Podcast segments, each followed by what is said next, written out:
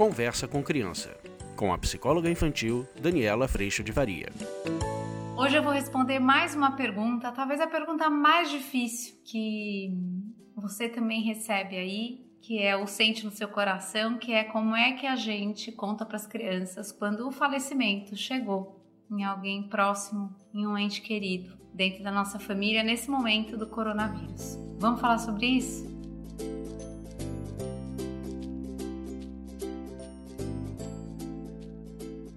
Eu tenho recebido algumas perguntas. Primeiro, eu agradeço muito pela confiança da gente falar sobre isso.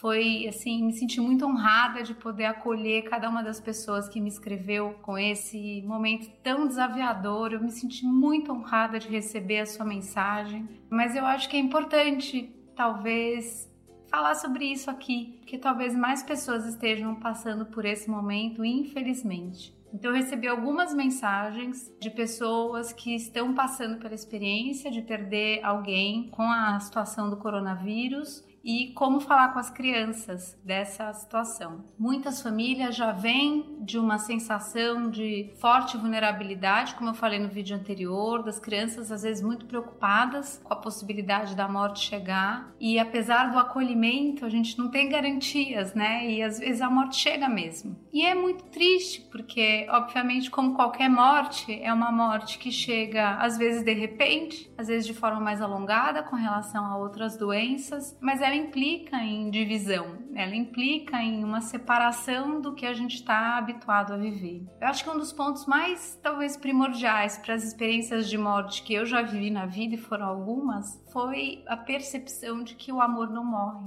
A percepção de que essa experiência, essa história, essa conexão de amor, ela permanece viva dentro da gente, principalmente. E a outra coisa, ai, tô até sem ar hoje, vai vir um boa de uma vez, né? Nossa!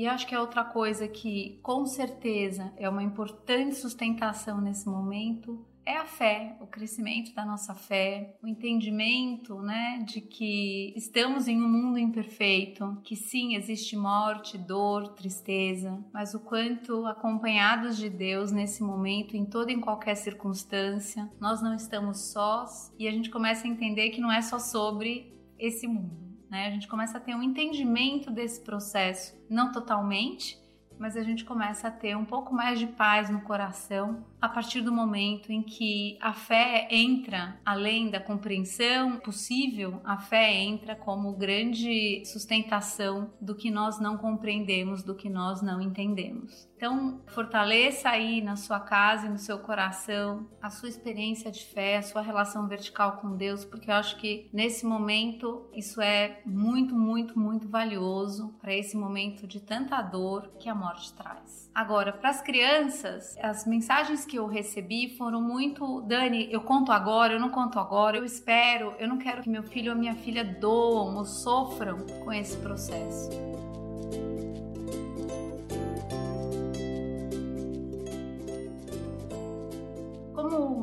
A gente precisa entender né, que a morte faz parte e a morte muitas vezes nos traz um sentido muito importante para a vida, nos traz um sentido muito importante para o hoje, para a preciosidade que é, para a graça que é respirar agora e ter o coração batendo. Essa experiência também faz parte de um processo de crescimento que sim precisa estar adaptado à ideia da morte ou contato com a morte, adaptado à idade das crianças, mas que todos nós vamos viver e vamos passar por esse processo também. Então, eu acho que uma das formas mais bonitas é perceber primeiro a dor em nós, perceber essa necessidade de Deus que normalmente aparece e ainda bem, perceber a nossa sensação de falta de controle, de vulnerabilidade, perceber às vezes a nossa frustração, a raiva de que a gente queria que fosse diferente. Depois de tudo isso minimamente organizado dentro de nós, ainda mais nesse momento com o coronavírus, poder contar para as crianças que sim, essa pessoa ficou doente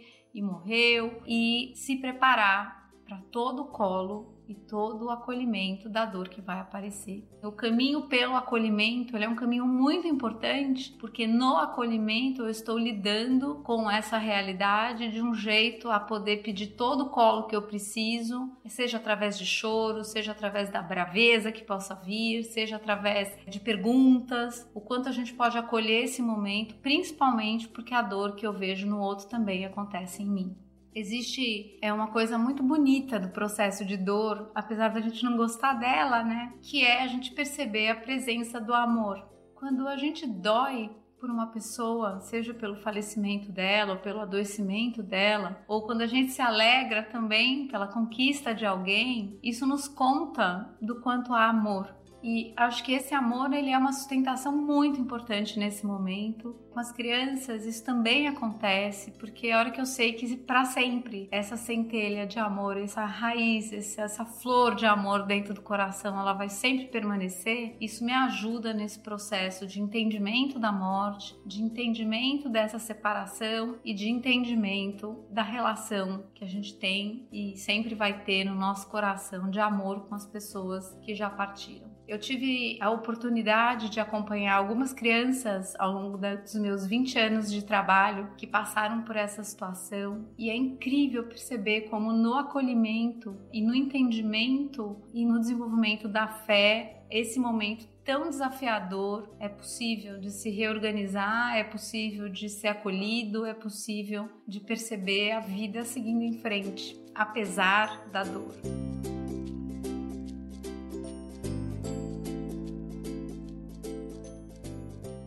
Uma das coisas que algumas crianças quiseram fazer nesse processo de dor, de intensa dor, foi concretizar esse amor. Eu acho que talvez essa seja uma forma muito bonita de viver esse processo. Escrevendo, escrevendo cartas, montando álbuns ou registrando o amor. Lógico que num passo muito a passos pequenos, né? Muitas crianças é, quiseram fazer esse movimento e eu acho que foi um movimento muito acolhedor, curador nesse processo de dor da morte. Primeiro, acolha toda a tua dor. Não pense que a gente, enquanto adultos, tem o poder de tirar a dor de um filho com relação a um momento como esse, até porque se há dor é porque há muito amor. Então, que o nosso processo é, caminhe, caso isso infelizmente aconteça na sua casa, que esse processo caminhe para um acolhimento da dor, um eu, eu também, eu também me sinto assim, eu também tô bravo com a situação, eu também tô triste, mais do que com uma distração da dor ou vamos fingir que nada aconteceu, porque às vezes nessa tentativa as crianças vão ficar numa interrogação muito grande a respeito de o que que tá acontecendo, eu tô vendo minha mãe e meu pai tão tristes, o que que tá havendo? E a criança às vezes perde referência a respeito da percepção dela também, e ela vai fazer perguntas e a resposta vem não, nada, tá tudo bem. E a criança vai ficando mais angustiada de ver que realmente está acontecendo alguma coisa, mas ela não sabe o que é. A verdade, ela é muito dura, mas ela pode ser adaptada no sentido das palavras que você escolhe, dos detalhes que você evita de dar, mas ela é muito necessária para que toda emoção possa acontecer, todo acolhimento possa acontecer e também, se Deus quiser, toda a presença de Deus também possa aumentar nos nossos corações nesses momentos tão desafiadores. É isso, eu, eu espero que, que você que esteja esteja passando por isso tenha sentido o meu amor, o meu acolhimento. É, eu acho que a gente pode sempre, né?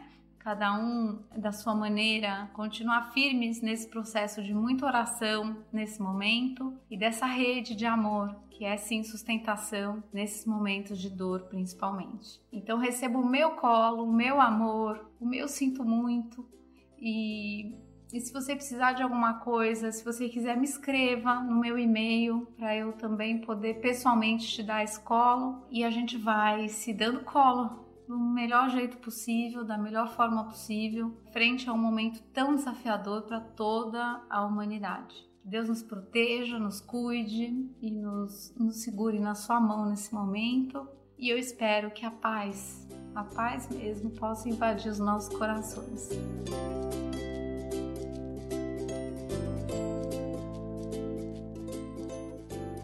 Beijo, fica com Deus. Eu agradeço a Ele pela paz no meu coração hoje. E vamos, gente, um dia de cada vez, porque é o que cabe a nós, fazendo o nosso melhor possível para lidar com todo esse desafio tão grande que a gente tem vivido.